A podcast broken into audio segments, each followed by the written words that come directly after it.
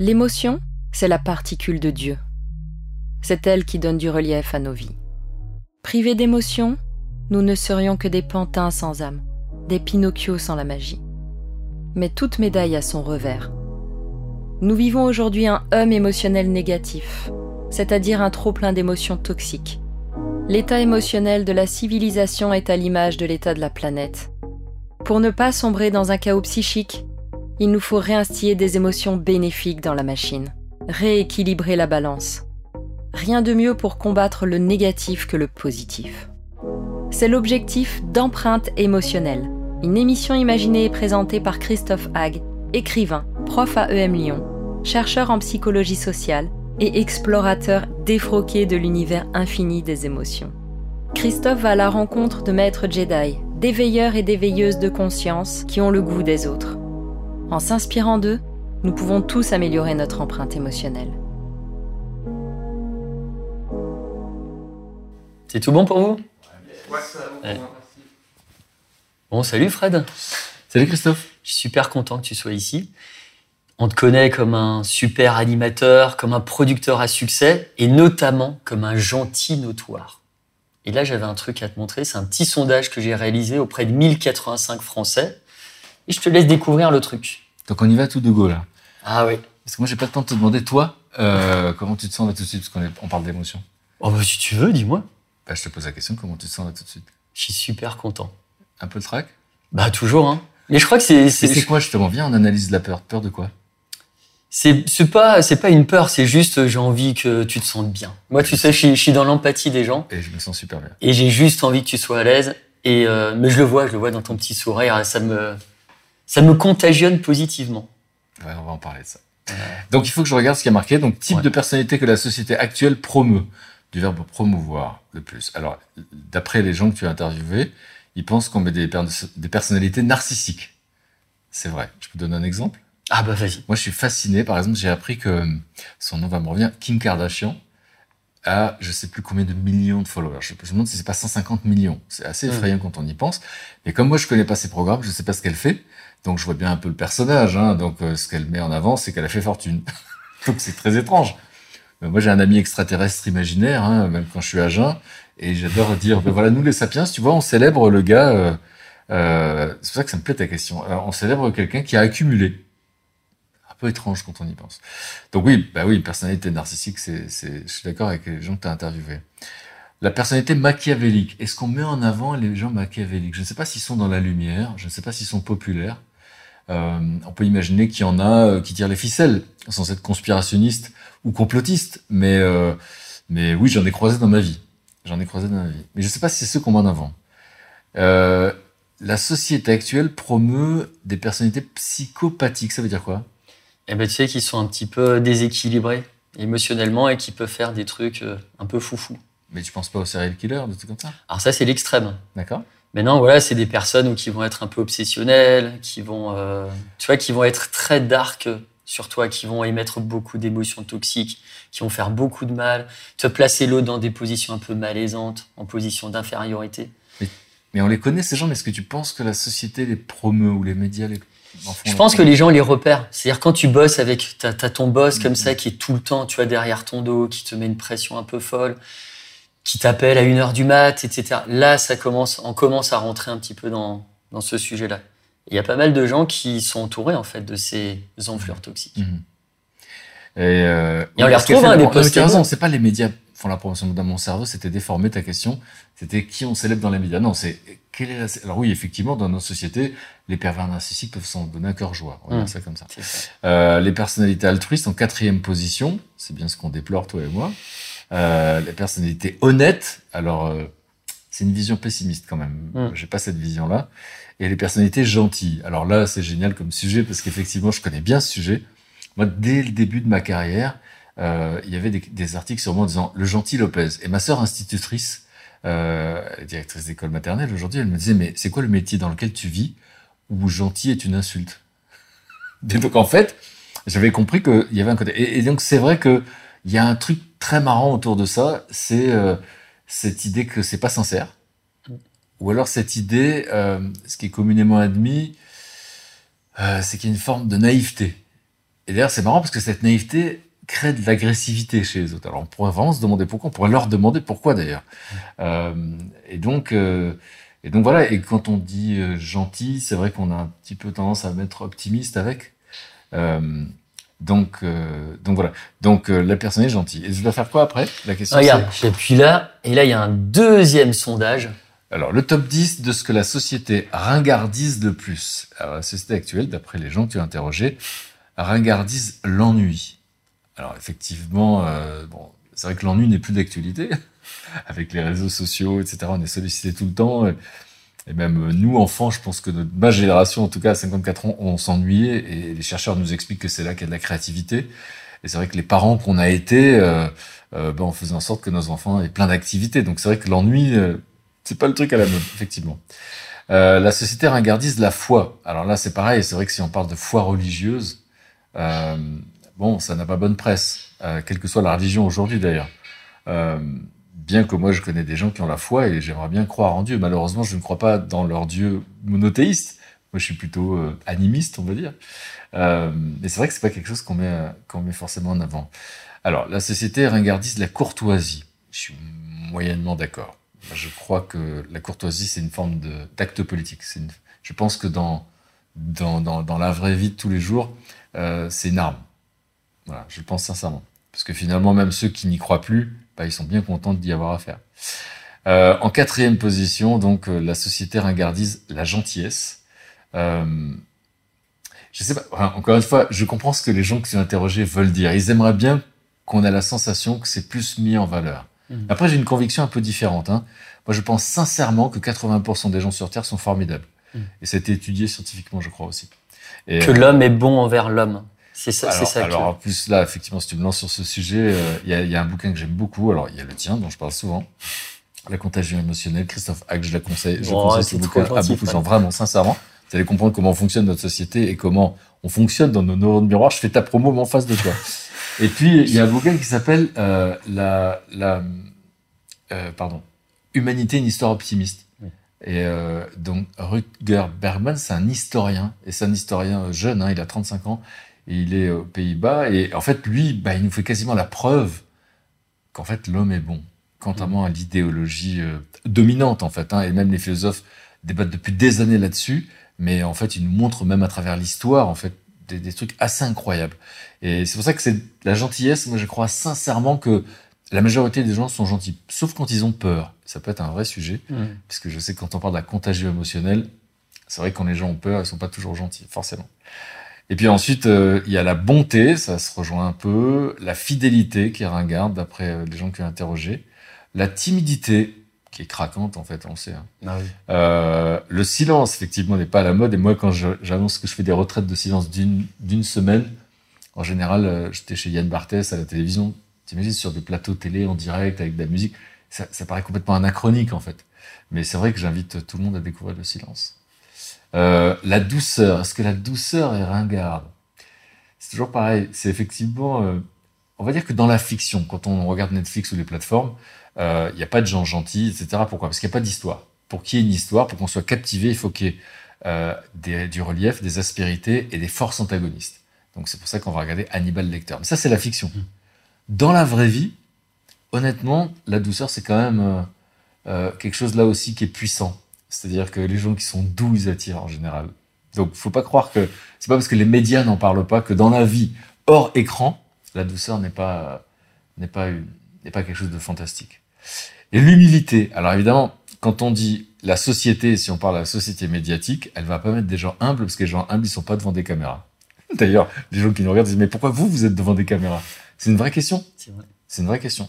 Et donc, euh, effectivement, euh, euh, souvent les, la télévision euh, ou les médias euh, mettent en avant des prêcheurs, des gens qui ont quelque chose à, dire, à convaincre. C'est pour ça que moi, tu as démarré tout de suite, bam, bam, bam, j'allais te demander, mais qu'est-ce que tu attends de moi, en fait?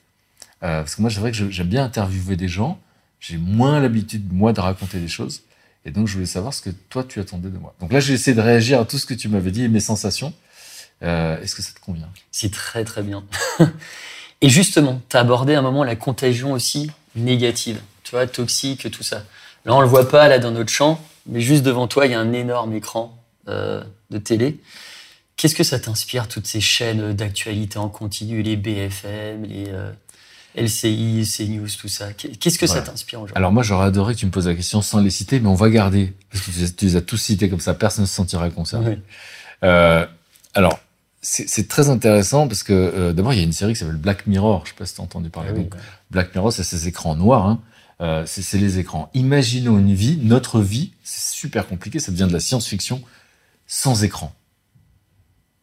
Je laisse un silence parce que c'est compliqué hmm. d'imaginer. Maintenant, ça fait partie de notre existence, mais sans écran. Donc, on va dire sans tumulte, sans la fureur, en fait, sans euh, l'hystérie, euh, sans des jingles incroyables, sans des gens qui veulent attirer votre attention, etc. Et c'est pour ça qu'au fond, moi, c'est vrai que je connais bien le monde des médias, euh, je connais bien le monde de, la, de, de, des infos continues. On va en parler hein, dans un instant. Je vais donner mon, regard là-dessus. Mais c'est rajouté à ça, euh, j'ai envie de dire, les, les, réseaux sociaux, quelque chose que je connais moins bien. Et là, j'invite les gens à regarder euh, euh un documentaire sur Netflix, qui est un grand paradoxe, euh, qui s'appelle Derrière nos écrans de fumée. voilà, parce que là, on découvre que les fake news sont six fois plus diffusées que la vérité. Et donc, du coup, c'est ça qui est hallucinant. Euh, Michel Serres, qui, était mon philosophe préféré, a laissé euh, euh, vraiment un leg avant de partir en expliquant que la société, au fond, aujourd'hui, les humains sont confrontés à une crise de la vérité. Et c'est intéressant. Comment on va se sortir de ça Et lui, il dit, bah, il va falloir transformer l'outil. Parce que tout ça, c'est un outil. Et, et donc, c'est ça qui me rend optimiste en vérité. Tu sais, quand j'étais petit, il y avait 10 000 morts sur les routes parce que les voitures, ça tue. Aujourd'hui, il y en a 3 000. Donc ça veut dire que en, en 30 ans, euh, alors qu'il y a plus de gens qui conduisent, plus de voitures en circulation, et eh ben d'un seul coup, on a réussi à, à, utiliser, à se servir et à juguler cet outil. Voilà. Donc les, les, les, les écrans aujourd'hui, est-ce qu'ils en rajoutent au malheur du monde ou est-ce qu'ils apaisent? Vous avez la réponse. je sais que tu la connais la réponse. Mais mais voilà, c'est assez clair. Et ce que je voudrais te dire, c'est que pour avoir travaillé dans les chaînes info et tout, c'est vrai qu'il ne se la pose pas comme ça. Moi, j'adore faire la provocation quand je vais dans une chaîne info. Euh, J'ai vu plus depuis longtemps, mais quand j'étais accueilli pour faire la promo de mes émissions, euh, le patron venait me saluer et je lui disais, dis-moi, je prenais un petit air condescendant, je disais, dis-moi, tu penses que tu es acteur ou témoin de la sinistrose dont on parle? Et il souriait parce qu'il se posait pas vraiment la question comme ça. Parce que quand on est embauché, qu'on a un salaire, qu'on doit ensuite euh, euh, rendre un travail, qu'on soit journaliste, reporter ou rédacteur en chef, bah, il faut remplir l'antenne. Et il y a des journaux toutes les demi-heures, il faut mettre quelque chose, il faut raconter une histoire. Donc on est dans cette logique-là, notre attention, elle est portée sur quelles histoires on va raconter. Et en plus, il y a un petit effet euh, euh, bande poisson, c'est-à-dire que quand on est dans une chaîne info, les mecs regardent ce que le concurrent a fait, ce que l'AFP a raconté, ce que le Parisien ou France Info à la radio. Et donc en fait, c'est comme un bande poisson un peu hystérique qui va vers des histoires qui ne reflètent pas, on va dire, les faits. Je vais pas parler de la réalité parce qu'il y a une réalité par personne. Mais en revanche, euh, les faits, ce sont des chiffres, ce sont des datas, ce sont des données sur tout ce qui nous fait peur. Et un homme que j'aime beaucoup citer qui s'appelle Hans Rolling, euh, qui est un Suédois statisticien, médecin statisticien, et qui a écrit beaucoup de livres, mais son dernier s'appelle Factfulness. C'est en français le livre, mais le titre c'est en anglais Factfulness. il nous fait la preuve qu'il n'y a pas de rapport entre nos peurs hmm. et les dangers qui nous menacent. Tu sais que 9 peurs sur 10 aujourd'hui dans la société sont totalement factices. Hein. des décors en carton-pâte à la Harryhausen, tu souffles dessus. Alors vas-y, donne, donne, des exemples. Bah, tu en as beaucoup qui sont liés aussi au physique. Tu sais, avec les, maintenant, avec tous les, le, voilà, les, les, les mannequins, les, le, le, visage symétrique, le rapport taille-hanche, les gens se projettent là-dedans et ont déjà une angoisse de pas répondre à ces canons de beauté. Donc parmi les peurs, il y a la peur de pas correspondre Il y a celle-ci. Il y a la peur qui est liée euh, à l'incertitude, mais ça, c'est propre, je veux dire, à toute espèce. En fait, tu évolues normalement dans un cadre qui est pas si confortable que celui qu'on a aujourd'hui. Et donc, les gens ont beaucoup, beaucoup de difficultés à sortir de ça. Et il y a une peur aujourd'hui qui est exagérée, qui est aussi celle pour ses enfants. Alors, ok, il y a peut-être pas le boulot, euh, voilà, c'est peut-être pas les 30 glorieuses. On a peut-être, voilà, il y a Covid, etc. Mais derrière, cette peur est aussi supra-exagérée. Et tout ça cumulé, ça te donne un espèce de cocktail Molotov qui fait que les gens sont totalement drivés à ça. Tu es téléguidé aujourd'hui à la peur, mais à des peurs qui euh, qui ont vraiment pas de raison d'être ou qui sont juste en surintensité. Et le problème, c'est que ton cerveau, ben, il se laisse un peu berner, il sort l'artillerie lourde, et derrière, c'est extrêmement énergivore parce qu'il a envie de tout, euh, de tout gérer, de réguler cette peur, de, tu vois, de l'étouffer, de la, et ça, c'est coûtant en fait. en termes d'énergie. Pour le cerveau, pour ton corps, en termes physiologiques. Mais c'est vrai que c'est important ce qu'on se dit. Moi, quand tu m'as dit que tu faisais un podcast, et, euh, euh, bah, j'étais content parce qu'effectivement, c'est une parole qu'il faut entendre, ce que tu as à transmettre. Alors, tu choisis finalement d'interviewer d'autres gens, euh, mais c'est très important parce que moi, je te cite souvent quand je parle de ce sujet-là, parce que tu as apporté finalement, comment dire, une vision à ce que moi je sentais. Donc, les médias. Si, si, D'abord, si on demande aux gens quelle est l'émotion la plus répandue dans la société, très spontanément, tout le monde dit la peur. Alors peur de quoi? Peur du virus, peur du chômage, peur des migrants, peur des attentats, peur. Donc c'est la peur. Ok. Mais Hans Rowling, dans son livre, nous explique. D'abord, on va parler. Après, on verra les conséquences de la peur, hein, même si elle est factice. Mais du coup, euh, bah, par exemple, 51% des Américains pensent que quelqu'un de leur famille peut mourir dans un attentat. Mm. Or, le pourcentage de mourir dans un attentat quand on est aux États-Unis, il, il, il est proche, je pense, que le nôtre en France, c'est 0,0 je ne sais plus combien. Donc, il n'y a pas de rapport. Mm. En fait, 51%, c'est fou. Et ça marche pour beaucoup de choses comme ça. Et, euh, et donc, euh, évidemment, qu'il y en a qui nous entendent, qui disent, mais c'est pas possible, regardez euh, tout ce qu'on nous montre. Alors, est-ce que ça n'existe pas On me dit, alors si, si, ça existe.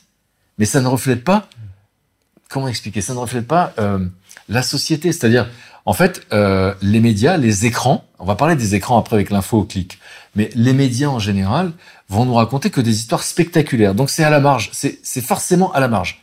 C'est parce que sinon il y a rien à raconter. On dit ouais, c'est zoom fois 300. Voilà. Et donc à partir du moment où nous on ne voit que que ça, on a l'impression que c'est ça qui nous montre. Et bien, et bien sûr que la plupart des gens disent c'est bizarre parce que ça ressemble pas à ma vie de tous les jours. 100% des gens disent ça. Mm. D'accord? Mais ils ont l'impression que c'est parce qu'ils sont privilégiés. Mais partout, c'est dans tous les milieux les gens pensent ça. Hein. C'est pas que dans les milieux Mm. privilégiés financièrement. Mm. Tout le monde a l'impression que sa vie, elle est beaucoup plus calme que ce qu'il voit dans les écrans. C'est fou qu'on s'interroge pas plus que ça. Et donc ça, c'est quelque chose qu'il qui, faut savoir, qui est important, c'est que euh, les médias, c'est du storytelling. Voilà, moi je peux témoigner là-dessus. Toi, tu vas nous expliquer les conséquences de la peur. Mais en fait, euh, quand on fait une école de journalisme, on nous apprend, nous ne sommes pas là pour parler des trains qui arrivent à l'heure. Et c'est vrai que moi j'avais 23 ans, je trouvais la phrase rigolote, et puis je dis bah oui, j'imaginais mal le présentateur dire Madame, Monsieur, bonsoir, le Paris-Dijon est à l'heure, ainsi que le Toulouse-Agen. Mais les gens qui travaillent à la SNCF savent que 99,9% des trains arrivent à l'heure. Donc, c'est une distorsion de la réalité. C'est vrai qu'on parle de la SNCF que quand il y a une grève, un accident, etc. Donc, c'est une distorsion de la réalité. Ça n'a pas de rapport avec la réalité. Et cette distorsion, eh bien, elle est, comment ça va Elle s'applique à 100% des sujets traités. C'est important, je laisse un silence, parce que 100% des sujets traités, c'est une distorsion de la réalité. Et donc, c'est ce que tu appelles ça un carton-pâte. C'est-à-dire qu'en fait, euh, en fait, ce qu'on voit, ce qu'on a, c'est pour ça que je dis souvent, imaginez sans écran. À d'un coup, le monde, c'est quoi? Le monde, c'est ce qui se passe autour de moi. Où que vous soyez, bah, c'est ce qui se passe autour de vous. C'est votre voisin de palier, que souvent on ne connaît pas parce qu'on est sur les écrans. Euh, c'est les gens, les commerçants en bas de la rue. C'est euh, les gens qui auraient besoin de nous au coin de la rue, à qui on pourrait poser une seule question. De quoi avez-vous besoin? Et, et, on verra après qu'on peut changer le monde avec cette question. J'ai des exemples concrets à donner. Donc, oui, les médias renvoient une image anxiogène, même eux ne peuvent pas le nier, d'accord? Euh, Mais encore une fois, ils le font de bonne foi. C'est important de le dire. C'est-à-dire que dans les... Il y, y, a une vidéo extraordinaire que je vous invite à regarder. Donc, euh, c'est Hans Rowling, donc, encore une fois, euh, qui est sur Internet et qui est dans une chaîne info. Et, euh, et il a un dialogue avec un présentateur de, chaîne info, je pense, suédois. Et à un moment donné, l'extrait commence et, on voit bien qu'ils viennent d'avoir cette conversation qu'on est en train d'avoir. Et le présentateur, de bonne foi, c'est important de le dire, de bonne foi dit Enfin, vous ne pouvez pas nier que le monde est fait de chaos, de guerre. Et là, il lui dit You are wrong. Enfin, il parle en suédois, mais il roule l'air. Je savais pas qu'on roulait l'air en suédois. Et là, il dit Par exemple, vous avez parlé du Nigeria tout à l'heure. Je me souviens plus c'est le Nigeria ou le Libéria, parce que ça date un petit peu, mais il parle d'un pays en Afrique et il dit en fait, euh, vous avez dit qu'il y avait eu un attentat, euh, un mort, un blessé. Et j'ai une compassion énorme pour les familles qui ont été touchées.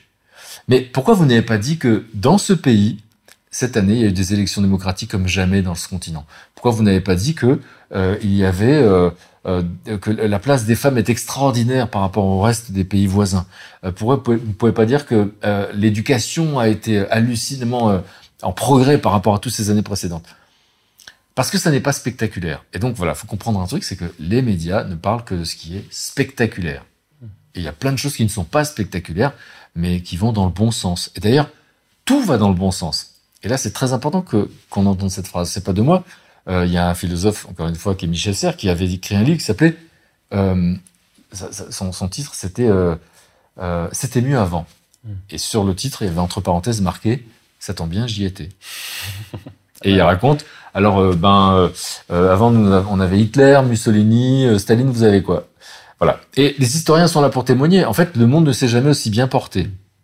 Alors, c'est dur à entendre parce que on a l'impression que c'est la catastrophe, que c'est le chaos et qu'on va dans le mur. Mais en fait, évidemment qu'il y a des sujets, on va les voir, comme l'écologie, mais où c'est plus grave qu'avant. Mais, mais, mais sur le reste, le monde ne s'est jamais aussi bien porté. Ça ne veut pas dire qu'il va bien. Alors c'est vrai que euh, il s'est jamais aussi bien porté sur euh, euh, la famine, sur euh, la violence sur Terre, etc., sur des guerres. Mais encore une fois, ça ne veut pas dire qu'il va bien, ça veut dire qu'il ne s'est jamais aussi bien porté. Ça va dans le bon sens. Maintenant, dire qu'il y a de la souffrance, des injustices, des inégalités, oui, oui et oui. Et moi, je suis ravi qu'on en parle. Ça veut dire qu'on s'en rend compte plus que jamais, à la bonne heure. Et qu'est-ce qu'on peut faire? C'est un peu la question. Qu'est-ce qu'on peut faire face aux fléaux qui sont dans nos sociétés ben, Je vais citer un exemple qui me bouleverse. C'est une association qui s'appelle Pour un sourire d'enfant, euh, qui a été créée par un couple euh, qui était à l'époque quinquagénaire, qui se retrouve euh, au Cambodge. Vous allez voir le pouvoir de l'être humain. Imaginez ça appliqué au reste de la société.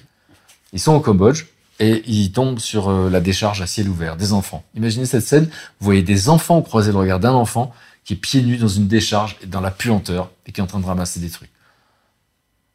C'est pas des super-héros, donc comme chacun d'entre nous, ils se sont mis à crier, à pleurer.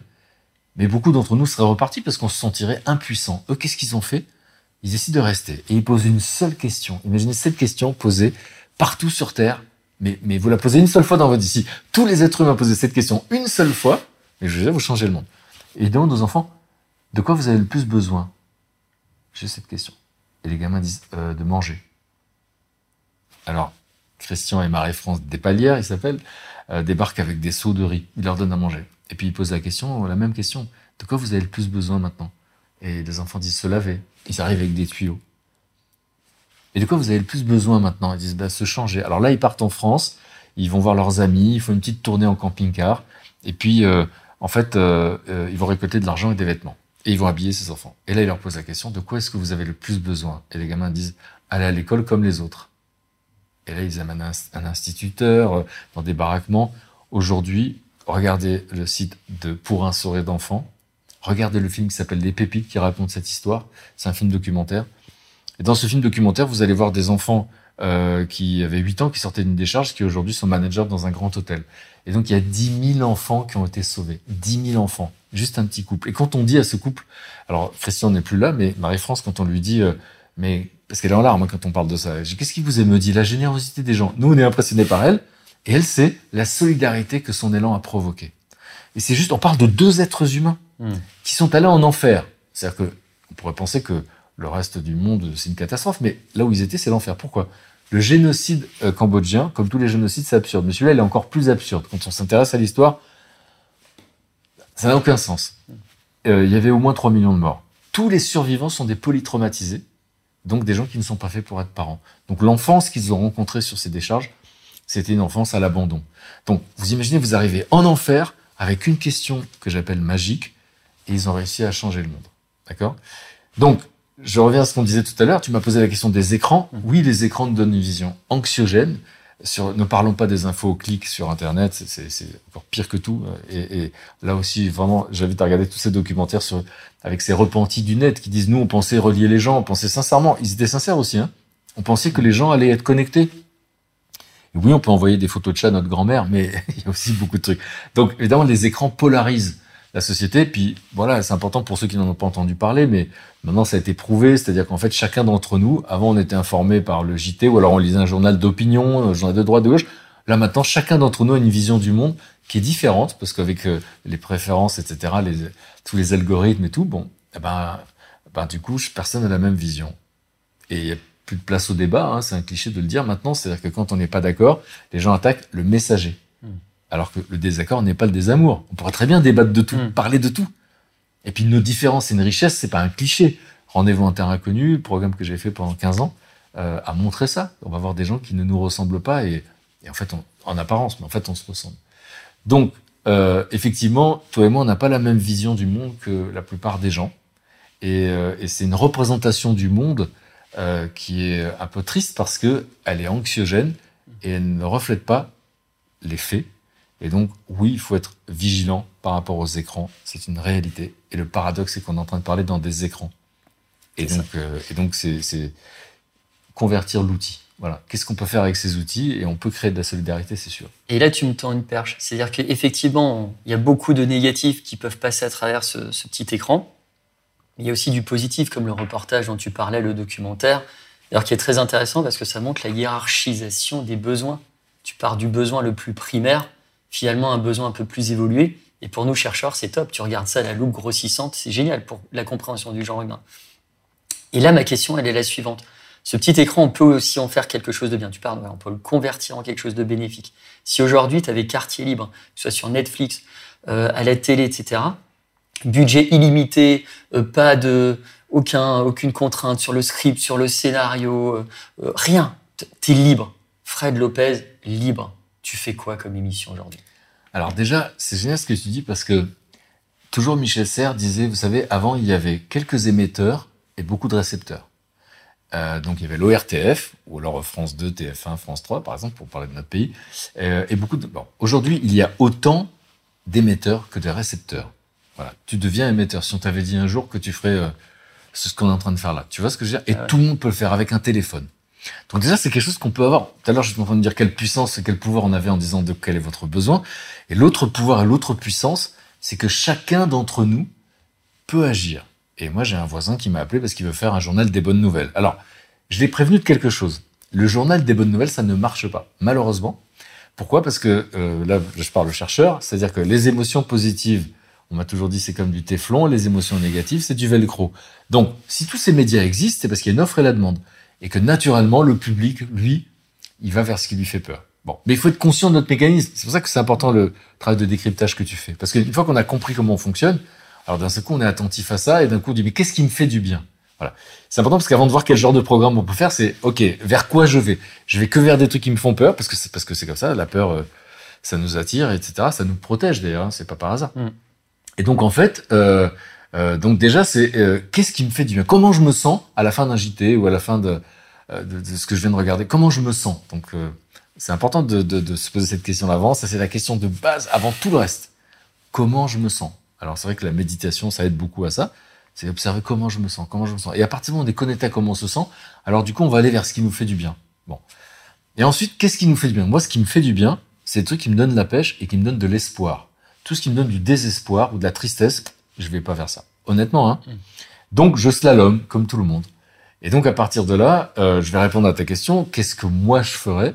Alors, j'ai essayé de le faire sur des médias euh, comme France Télévisions, mais je vais pas te cacher que ça fait cinq ans et que j'ai toujours pas convaincu. Et, euh, et moi, je rêve de faire un magazine qui s'appelle Au pire, ça marche, qui est un magazine sur les solutions.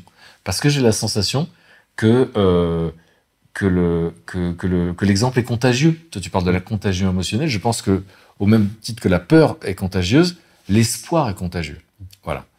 Mais le truc, c'est comment le raconter. Évidemment, si on dit aux gens, je vais te raconter une histoire formidable, les gens, ils vont pas vers les histoires formidables.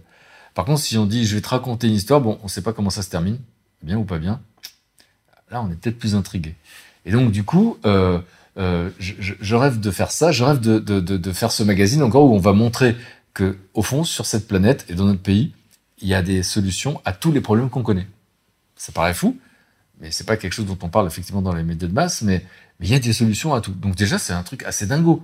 Et c'est très bouleversant de voir des petits sapiens que nous sommes trouver des solutions. Parce que le génie humain est incroyable. La Terre, elle a porté Hitler et Nelson Mandela. Donc à un moment donné, c'est important de se le rappeler aussi. Et donc moi, c'est vrai que je, voulais faire ça à l'époque sur la télévision euh, publique. Euh, au pire, ça marche. Aujourd'hui, je suis, en pleine interrogation. Et je me demande si ça va pas être euh, finalement peut-être sur ça, sur, les réseaux sociaux. Peut-être même que j'ai envie de le faire avec des youtubeurs, des gamins qui ont 15 millions de followers. Et je suis sûr que parfois ils s'endorment le soir en se demandant mais qu'est-ce que j'ai à dire quand il y a 15 millions de gens qui m'écoutent, qu'est-ce que j'ai à leur dire? Peut-être que je vais avoir envie de les rencontrer et de leur parler de ça. Ça c'était pour parler de moi perso. Mais au fond, j'ai presque envie même de faire des tutos. Moi, je, je, je crois savoir raconter des histoires, faire des reportages. Je crois qu'un jour, je ferai un tuto pour dire aux gens, voilà, comment on peut raconter une histoire simple s'il y a quelque chose qui vous a impressionné autour de vous, si vous avez, il y a quelque chose qui vous a épaté, quelque chose qui vous a donné d'espoir à vous, peut-être que ça va nous en donner à nous. Alors allez-y, faites un petit reportage avec votre téléphone. Et, euh, et voilà. Donc je te livre tout comme ça. Et alors n'hésitez pas à me copier. Je pourrais regarder aux gens. N'hésitez pas à me copier. C'est-à-dire que là, j'ai envie de dire, c'est pas moi tout seul hein, qui vais changer le monde, d'accord? C'est à nous tous. Donc euh, je viens de donner des pistes à d'autres boîtes de production. J'ai donné des pistes à, d'autres particuliers, etc. C'est mais bien sûr qu'on a des caméras, on, a des, manières de diffuser, c'est incroyable. Donc portons notre attention sur ce qui nous fait du bien, sur ce qui nous donne de l'espoir, sur la coopération, sur la solidarité. Et voyons voir si on est capable de créer une culture de l'entraide. Voilà, parce que c'est pas le cas aujourd'hui. Évidemment, le monde individualiste n'est pas dans l'entraide. On le déplore, mais ça marche aussi pour les animaux. Ça aussi, je l'ai appris. C'est-à-dire que les animaux qui sont en très haute altitude, les bouquetins par exemple, sont dans la coopération puisqu'ils sont en milieu hostile, mmh. comme les gens que j'ai été voir en terre inconnue qui sont en milieu hostile. Mais dès qu'ils sont dans la vallée, que c'est l'abondance, alors ils sont plus dans la coopération. Dès que nous, on est dans l'abondance, on n'est plus dans la coopération. Donc voilà, c'est comme ça. Et donc, euh, nécessité fait loi. Et donc finalement, ce qui me rend encore plus optimiste, c'est que finalement, on l'a bien vu, en cas d'épreuve comme la pandémie, bien sûr que les JT nous parlaient de ce qui n'allait pas. Mais enfin, ils pouvaient pas s'empêcher à la fin, au bout de 20h, mmh. à 20h40, de nous montrer des moments de solidarité. Et il y en avait beaucoup plus que ça, évidemment. Et donc, je crois qu'au fond, euh, euh, euh, on aimerait que, on fait partie de ces gens qui aimeraient qu'il y ait plus de coopération, plus de solidarité, mais les événements le provoquent de toute façon. Et puis, il y en a plus que ce qu'on voit dans les écrans, en vrai. Si on est attentif à ça, mmh. observer dans la rue, etc., on se fait qu'un sourire est contagieux. Quand on sourit à quelqu'un, ça rend heureux cinq personnes par ricochet. Mmh. Donc, donc c'est pour ça que je suis assez optimiste. C'est vrai que les écrans ne nous montrent pas ça, mais si nous on est attentif, on, on le voit. Et c'est surtout de se dire qu'on n'est pas seul. En fait, c'est ça la vérité aussi. C'est que chaque personne qui se sent plus sensible a l'impression d'être seule. Alors qu'en fait, c'est pas vrai. On est des millions à voir ça. Dans tous les milieux. Dans tous les milieux. Et dans tous les milieux sociaux, dans tous les pays du monde. Euh, et donc, c'est vrai que pour l'instant, on va se dire, euh, que, que les gens gentils, comme tu dis, ou les gens euh, bien intentionnés, bien que l'enfer est pavé de bonnes intentions, n'ont pas pris le pouvoir. Hmm. Mais un jour, j'avais demandé à mon psy, c'est les forces du bien ou du mal qui l'emportent? Il m'avait dit, ça dépend des épisodes. Il avait dû voir, il avait dû voir Star Wars. Ce que je veux dire, c'est que bien sûr qu'il y a de tout. Il y a de tout. Et ce sera jamais tout blanc ou tout noir. Mais sur quoi on porte notre attention? Et, et donc, du coup, moi, j'ai choisi d'apporter sur ce qui me fait du bien sur notre responsabilité à produire, je te coupe, pardon, mais des petits biens. Je voulais te... Et heureusement que tu me coupes parce que je fais une demi-heure par question. mais oui, mais c'est super chouette. Je vais te faire découvrir encore celle-ci. Peut-être tu la connais, cette citation Desmond Tutu, qui est un des prix euh, Nobel préférés de la paix. Alors, tu peux même la lire à haute voix, hein, si tu veux. Faites le bien par petits bouts là où vous êtes, car ce sont ces tout petits bouts de bien, une fois assemblés, qui transforment le monde. Bah, c'est la conclusion de ce que je voulais dire. Merci Desmond. Non mais Prix Nobel de la paix. Non mais c'est la vérité, c'est ce que j'ai constaté autour de moi en fait. C'est que souvent, il y a un pote qui me dit small is beautiful. Voilà, ce qui est petit. Et, et souvent, ce qui nous déprime, c'est l'idée qu'on voudrait changer le monde. Mm. On est 7 milliards, comment un être humain? D'ailleurs, tous les activistes sont en burn-out. Ah la plupart des gens qui sont activistes euh, ou qui sont des soignants ou des aidants, des gens qui sont dans la solidarité, dans l'aide, sont souvent en burn-out parce qu'ils prennent pas soin d'eux. Et donc, évidemment, que le premier truc, c'est prendre soin de soi, parce que sinon on peut pas prendre soin des autres. Et j'aime beaucoup citer cet exemple très important. Euh, la première fois que j'ai pris l'avion, euh, j'avais 20 ans et j'ai écouté euh, les explications très attentivement parce que je me suis dit en cas de problème, il faut que je sache quoi faire. Et alors, euh, il y avait marqué en cas de dépressurisation, les masques oxygène vont tomber. C'est quoi l'instruction d'après? Après, c'est quoi? C'est les portes, non? On te dit non, non, non, non, sur les masques. Les masques vont tomber. Ah oui, mettez-les sur. c'est ça, c'est pas la procédure de tu dois le. Comment tu dois le mettre? Mais qu'est-ce qu'on doit faire? Protéger la personne aussi à côté? Pardon? On doit aussi mettre le masque sur une personne vulnérable à côté? Ouais, mais dans quel sens? Deuxième? Voilà. Ouais, c'est ça. Moi, la première fois que j'entends ça, en cas de dépressurisation, les masques oxygène vont tomber. Et, je me rappelle qu'ils disent, vous, vous mettez d'abord et ensuite les autres. Dans ma tête, je me dis, ah bah d'accord, moi d'abord, les autres, on verra plus tard. Mais je pense à ça. oui, en fait, il faut que tu sois toi sécurisé en premier. Pour... Ah oui, comment peut-on aider les autres à respirer si on respire pas? Et la métaphore est simple à comprendre. Elle est utilisée par un garçon que j'aime beaucoup qui s'appelle Christophe André, qui est psychiatre, et qui dit mais comment vous voulez aider les autres à aller bien si vous n'allez pas bien? Donc, si vous avez fait un massage, on va dire mais euh, t'es égoïste, ça va, on se fait pas chier. Mais non, c'est que si je me fais du bien, je peux faire du bien aux autres. Ça, c'est la première truc. Et, euh, et du coup, j'ai oublié la question. Oui, les petits, voilà, les, petites choses. Donc en fait, c'est d'abord se faire du bien. Et ensuite, le monde, mais c'est trop vaste et on se sent impuissant, on est écrasé par cette impuissance. Par contre, un petit truc, un petit truc. Euh, moi, j'ai un pote euh, qu'on appelle le Dalai Lama, mais c'est parce qu'en fait, il était vraiment habité par ces, choses-là. Bon, mais il avait des aventures incroyables. Il me racontait que, il a, dit, t'as fait quoi aujourd'hui? J'ai passé la journée avec une mamie qu'il connaissait pas, parce qu'elle était euh, malvoyante. Il l'avait aidé à traverser. Bon, déjà, la mamie, elle, elle se dit, ah ben le monde est fait de gens formidables. Et lui, il se dit à quoi j'ai servi?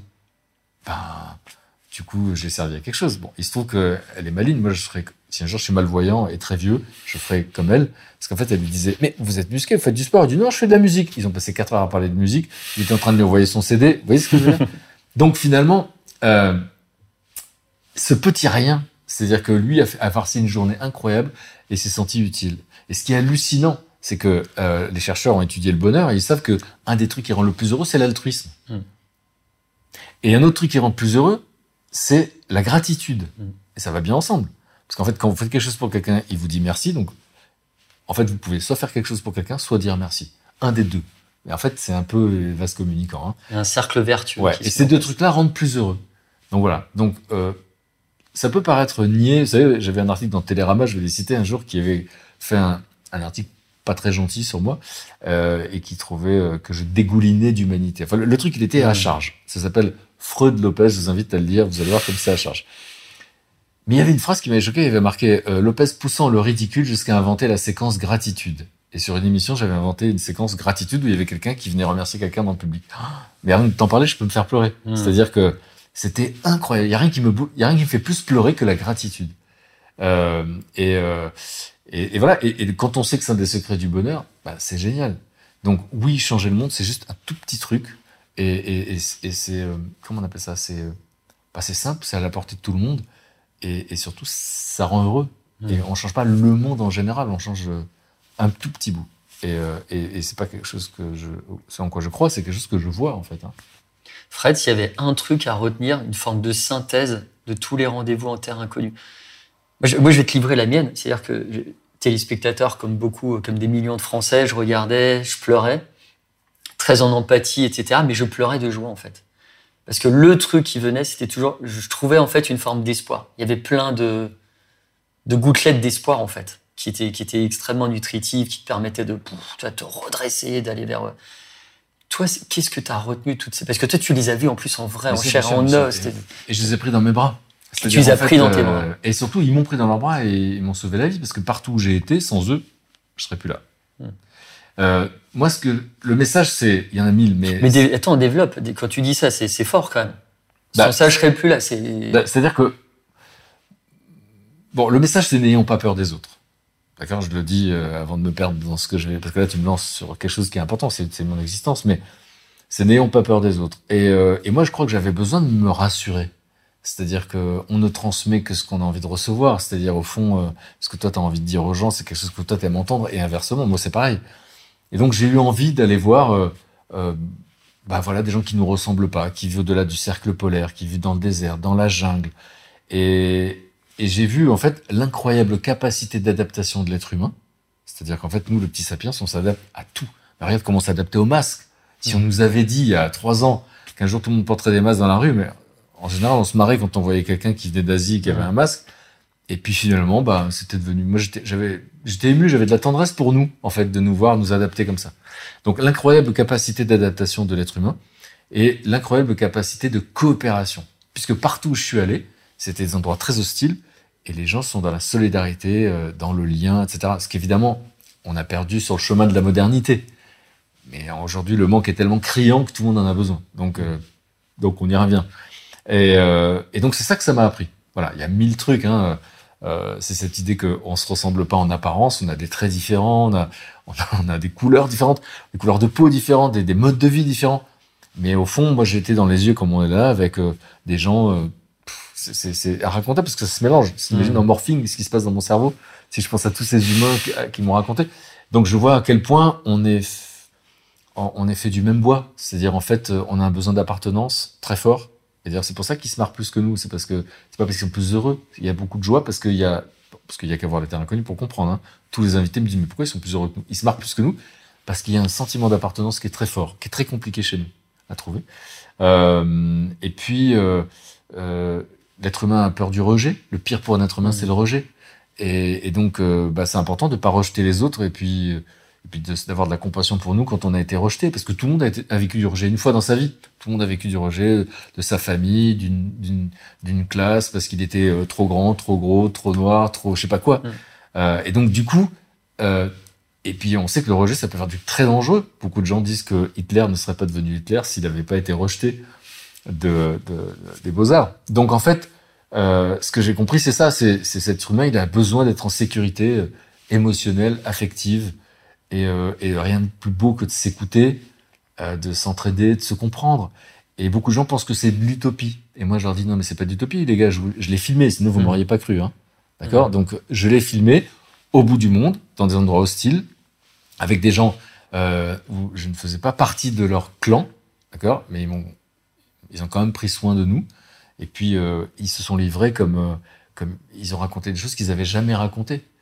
Et, euh, et, ça a créé un lien très fort. Et puis, il y a le regard aussi. Tu vois, là, on se regarde dans les yeux. Eh bien, euh, en terre inconnue, ça dure des heures. Vous voyez trois minutes, mais des fois, ça dure cinq heures. Et il y a deux traductions. Donc, c'est très, très long. Mm. Et, euh, et ça crée l'attachement. Voilà. Donc, si j'étais dictateur, par exemple, je vais dire un truc très choquant, je fusillerais les gens qui refuseraient de faire un seul truc que j'obligerais à faire. Et c'est quoi ça bah, Si je suis dictateur, je peux. Saddam Hussein, s'il avait fait ça, ça aurait été un super dictateur. Donc en fait, euh, moi, je, je, je, je, je, bon, je continue ma blague de dictateur. Donc en fait, moi, dans la journée, il y aurait juste une sonnerie comme ça, on sait pas quand. Et où que vous soyez, vous êtes obligé de regarder les gens dans les yeux pendant deux minutes. Et après, vous continuez vos vie. Voilà, c'est la seule contrainte qu'il y aura dans cette dictature. Et ça va changer le monde. Et c'est pas moi qui l'invente. C'est-à-dire que euh, c'est l'ONU qui a fait des clips on voit des gens qui se regardent pendant 15 minutes dans les yeux. Enfin, on les voit moins longtemps, mais ils ont fait en sorte qu'ils se regardent. Ils se sont débrouillés pour que dans chaque duo, il y a un migrant. Et euh, il y a beaucoup de larmes. Parce qu'en fait, quand vous regardez les gens dans les yeux, au bout d'un moment, vous voyez plus les traits. Et donc, euh, vous voyez, ça devient flou. Et donc, du coup, vous voyez le regard. Et c'est un reflet, c'est le reflet de l'âme. Enfin, c'est la fenêtre de l'âme, comme on dit. Et puis il y a une contagion émotionnelle pour revenir à ton sujet, c'est-à-dire que d'un seul coup, quand on se regarde dans les yeux, on sait plus très bien si d'un coup on est frappé par la tristesse ou au contraire on a, on a, comment on appelle ça on, on, on, fait une projection. Mais en tout cas, c'est des vases communicants. Et, euh, et moi, je le fais avec des potes des fois, ça dure deux minutes dans les yeux, il y a une demi-heure de débrief. Voilà, donc j'invite euh, tout le monde à le faire dans les yeux. Tu as une zone du cerveau, en parlant de ça, qui s'active, qui est une zone du récompense, striatum ventral. Et en plus, des expériences montrent, c'est très vrai ce que tu dis, que quand tu te regardes quelques minutes dans les yeux, tu as une synchronisation des rythmes cardiaques et respiratoires. C'est-à-dire que là, depuis euh, quelques minutes, on doit être à peu près sur les mêmes, euh, mêmes battements cardiaques, mêmes rythmes respiratoires. Et là, tu as plein d'émotions positives qui passent, notamment l'amour. Donc c'est euh, ouais, c'est assez. Oui, et c'est important parce que quand on dit amour, tu sais, le problème c'est qu'on l'entend dans des églises. On croit que ce mot il est un peu démodé. Mm. Enfin, il n'y a pas un être humain sur terre, même le plus cynique, même mm. le plus puissant, même le plus méchant. J'y crois pas à hmm. ça, hein, méchant. D'accord? Regardez le Joker. Voyez ce que je veux dire Donc ça n'existe pas la méchanceté. C'est juste des gens qui ont vécu de la maltraitance, du rejet. Même, on va appeler ça un connard, quelqu'un dans la rue comme ça. Et comme dirait le père de Michel Obama, il disait n'oublie jamais que derrière chaque personne il y a le fil invisible de son histoire. C'est quelqu'un qui vous agresse, c'est pas quelqu'un de bien dans ses baskets. Franchement, quand on est bien dans ses baskets, on n'agresse pas les, on agresse pas les gens. Hmm. Donc ce que tu appelles l'amour, qui est un, presque un gros mot aujourd'hui, hmm. mais c'est juste euh, biologique. En fait, c'est juste que le petit sapiens qui est fragile, il a besoin de se sentir en sécurité, il a besoin de sentir de la bienveillance.